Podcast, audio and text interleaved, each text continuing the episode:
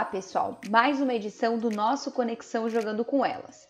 Vamos ao que rolou na última semana do futebol feminino. Eu sou Isabel Piccoli e aqui comigo minha parceira Valéria Sensi. Olá, Val! Olá, Isa! Olá, pessoal! Vamos para mais um Conexão que está recheado de informações para você, além de todas as turbulências dessa semana.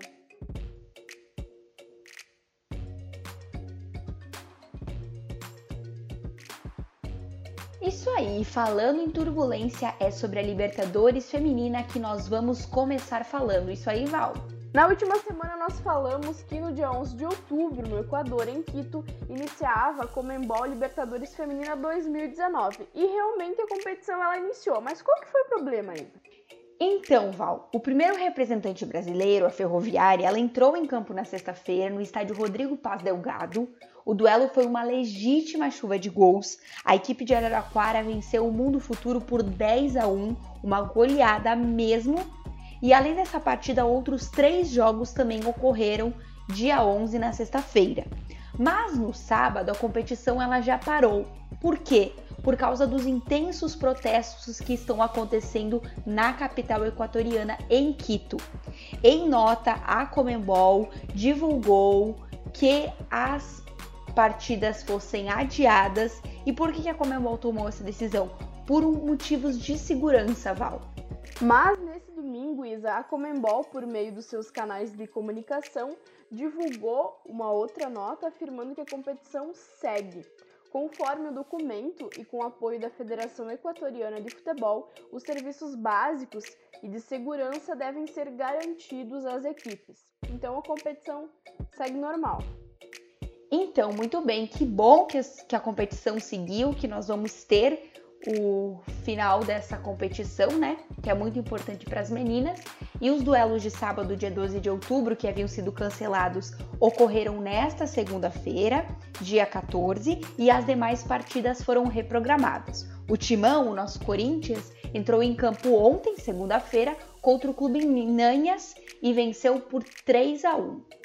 As brasileiras elas voltam a campo duas vezes ainda essa semana, Isa. A Ferroviária ela enfrenta o Estudiantes de Caracas às 21h30 nesta terça-feira e o Corinthians encara o, na quinta-feira, né, o, o América de Cali às 19 horas.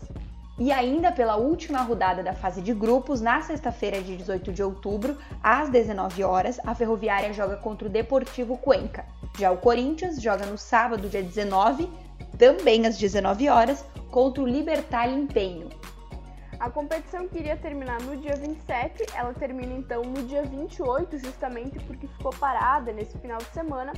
E todas as informações sobre essas e as demais partidas você pode conferir aonde, Isa? No site do Jogando com Elas, jogandocomelas.com.br.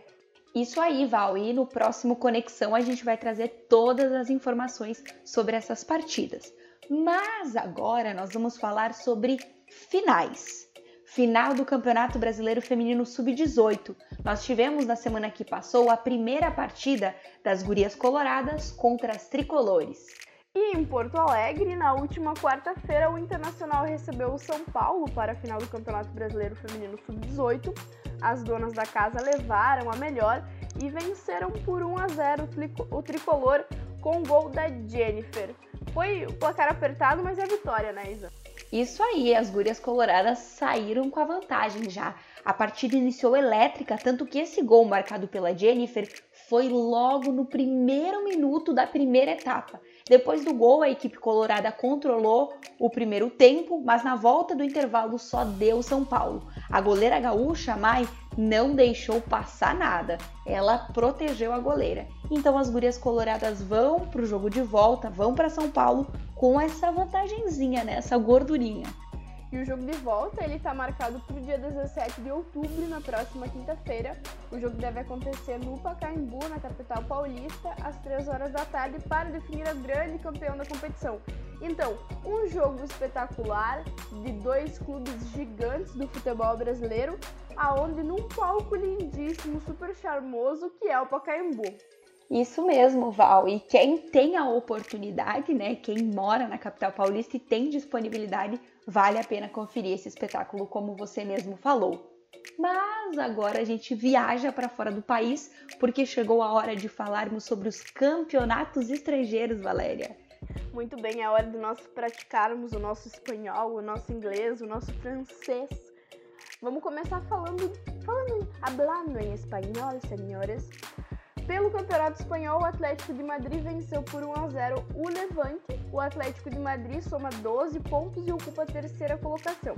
A equipe do, de, do Barcelona também venceu por 1 a 0 a equipe do Elva e, a primeira coloca, e é o primeiro colocado com 13 pontos. Quem não foi muito bem nessa rodada foi a equipe do Sevilha, que perdeu por 1 a 0 do Logrono, Isa. A sexta rodada do Espanhol está marcada para o próximo fim de semana. O Atlético de Madrid enfrenta o Madrid, o Barcelona recebe o Logrono e o Sevilha encara o Espanhol todos dia 20 de outubro, às 8 horas da manhã. E agora vamos falar do campeonato francês. O Lyon goleou o Paris FC por 4 a 0 e o PSG venceu por 2 a 0 o Fleury. O Lyon é o primeiro colocado com 15 pontos e o PSG é o segundo, mas também com 15 pontinhos. A próxima rodada do francês também está marcada para o próximo fim de semana. O PSG ele enfrenta o Paris FC no dia 19, às 3 horas e 45 minutos da tarde. E o Lyon encara o Dijon às 9 e 45 da manhã, também no dia 20. Então não dá para perder, né, Isa? Isso mesmo, Val. E agora a gente vai para Inglaterra, para a terra da rainha. Vamos falar sobre campeonato inglês. O Liverpool empatou em 1 a 1 com o Bristol City. O Manchester United venceu por 3 a 0 o Tottenham. E o Chelsea venceu por 2 a 1 o Arsenal. E ainda o Manchester City meteu 3 a 0 no Birmingham. No inglês, a quinta rodada só deve acontecer dia 27 de outubro, até as equipes se prepararem para voltar a campo. Na classificação, o Manchester City é o primeiro colocado com 12 pontos, o Chelsea é o segundo com 10 pontos e o Arsenal está em terceiro com 9 pontos. O Manchester United está em quarto com 6 pontos. Então essa aí é a classificação do campeonato inglês. Isso aí, Val. Mas ainda seguindo pela Europa, agora nós vamos falar sobre Liga dos Campeões. Antes do fim de semana, que é quando os internacionais entram em campo, né? Campeonato inglês, francês e espanhol, dá para conferir tudinho durante essa semana sobre as oitavas de final da Liga dos Campeões Feminina 2019. Na quarta-feira, dia 16, à 1h30 da tarde, o Slavia Praia recebe o Arsenal. Às 2 horas da tarde, o Lyon entra em campo contra o Fortuna. Às 3 horas, o Manchester City joga contra o Atlético de Madrid e às 3h30 o PSG enfrenta o Brady Blick. Já na quinta-feira, Isa, dia 17, o Barcelona joga contra o Minsk às 2 horas da tarde. É o único jogo da quinta-feira, mas não dá para perder mesmo assim. Não tem desculpa para deixar de conferir esse confronto. Isso aí, Val. Então tem muitos jogos, né? Durante a semana tem Liga dos Campeões, fim de semana tem os campeonatos. E agora nós vamos voltar para o Brasil para o nosso queridinho, nosso momento mais esperado, que eu acho que todo mundo curte assim como eu, como você. Momento dos nossos campeonatos brasileiros estaduais. Eu adoro esse momento. Eu não tenho palavras para demonstrar o tanto que eu gosto desse momento. Enfim, vamos começar logo sem enrolação hoje e vamos começar Vamos começar por qual, Isa? Pelo Campeonato Gaúcho. Muito bem, na quinta rodada, o Grêmio entrou em campo contra o João Emílio em partida que foi remarcada. O Grêmio goleou o João Emílio por 15 a 0, um placar bem elástico, como é de costume nos campeonatos estaduais. A sexta rodada do Campeonato Gaúcho ela deve acontecer no dia 20 de outubro entre o SC Oriente e o Internacional, no estádio dos Eucaliptos, em Canoas, às 11 horas da manhã. E no mesmo dia, mas às 3 horas da tarde, o Grêmio recebe o João Emílio no estádio Antônio Vieira Ramos. Muito bem, muito bem, Val. E como você quis começar pelo sul do país, vamos para o Paraná, porque o Campeonato Paranaense, que começou no mês passado, já tem um campeão. A gente já tá podendo falar em campeões, porque o que mais a gente tem falado aqui no nosso Conexão é campeões. Nesse fim de semana ocorreu a sexta e a última rodada do Paranaense. O Imperial venceu o Londrina por 2 a 0 e o Toledo empatou em 1 a 1 com o Foz Cataratas. A competição encerrou e o grande campeão do Paranaense é o Foz Cataratas, que somou 16 pontos. O Toledo terminou em segundo com 13 pontinhos e o Imperial e o Londrina somaram apenas 3.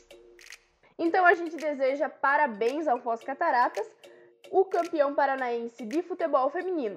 A artilheira da competição foi a Kathleen da Silva do Toledo com 8 gols e a goleira menos vazada foi a goleira do Foz Cataratas, a Tainara Novaes, que sofreu apenas 2 gols. A gente parabeniza o Foz Cataratas por ter sido o campeão, mas a gente parabeniza, né, Isa, todos os participantes do Campeonato Paranaense. Parabéns a todas essas gurias.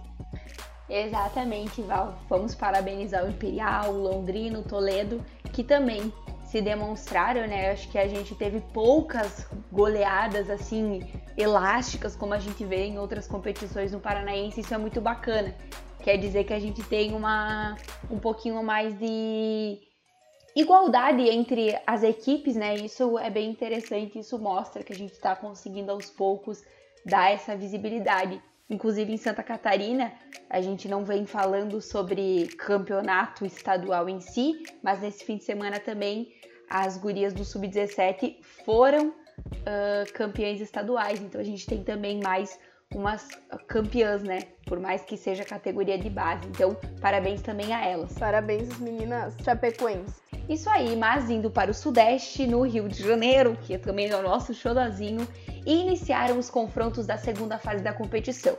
O Fluminense venceu o LGD Carambá por 7 a 0, o Botafogo ganhou por 5 a 0 do Campo Grande e enquanto isso, o Vasco da Gama ganhou por 5 a 1 do Duque de Caxias e a chuva de gols veio no jogo do Flamengo. Foram 19 gols a 0 no Brasileirinho. Flamengo sempre com goleada super elástica, né, Isa? E a segunda rodada da segunda fase do Carioca, ela está marcada para quarta-feira, dia 16 de outubro, às 10 horas da manhã. O Flamengo enfrenta o Colônia Guapimirim. No mesmo horário se enfrentam Vasco da Gama e Botafogo e por fim às 3 horas da tarde entram em campo Fluminense e LDRO 7. E todas as partidas da terceira rodada do Carioca ocorrem no domingo, dia 20 de outubro, às 3 horas da tarde. Se enfrentam Fluminense e Rio São Paulo, Botafogo e Duque de Caxias, Vasco da Gama e Campo Grande, e Flamengo e Portuguesa.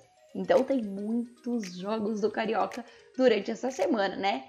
Muito bem, Isa. Agora o Campeonato Mineiro, um campeonato que tem sabor de pão de queijo.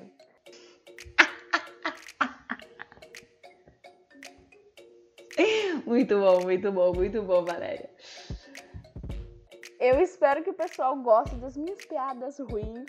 Então vamos seguir Campeonato Mineiro pela terceira rodada. O América venceu o Ipatinga por 1 a 0.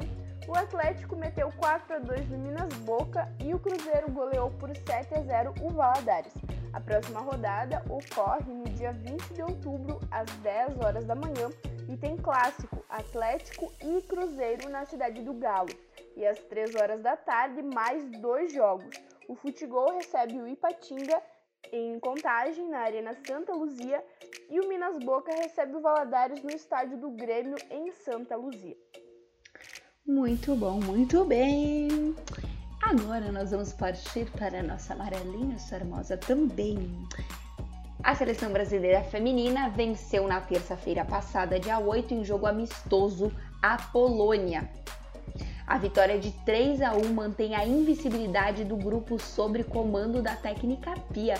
Que mulher, hein? Ela veio, chegou chegando. A gente falou sobre esse amistoso, era o único que faltava, que já tinham ganhado da Inglaterra, ganharam da Polônia. Muito bom, né?